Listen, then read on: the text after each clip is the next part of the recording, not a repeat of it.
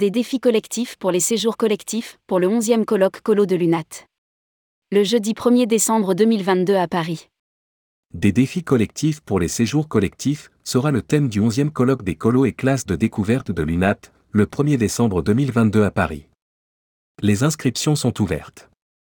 Rédigé par Jean Dalouse le jeudi 20 octobre 2022.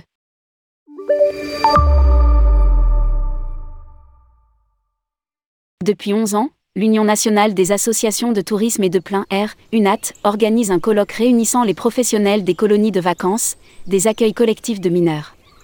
En 2021, la place de la transition écologique dans les séjours collectifs était au cœur des réflexions et des échanges. Face à ce défi majeur dont il est vital de prendre la mesure, les professionnels ont mis en avant de nombreuses propositions et actions à déployer plus largement. Rappelle l'UNAT dans une communication. Depuis plusieurs années, d'autres défis d'envergure s'imposent au séjour collectif. Les questions de l'emploi, de la mixité sociale, de la tarification, des partenariats interrogent les organisateurs. Les inscriptions sont ouvertes.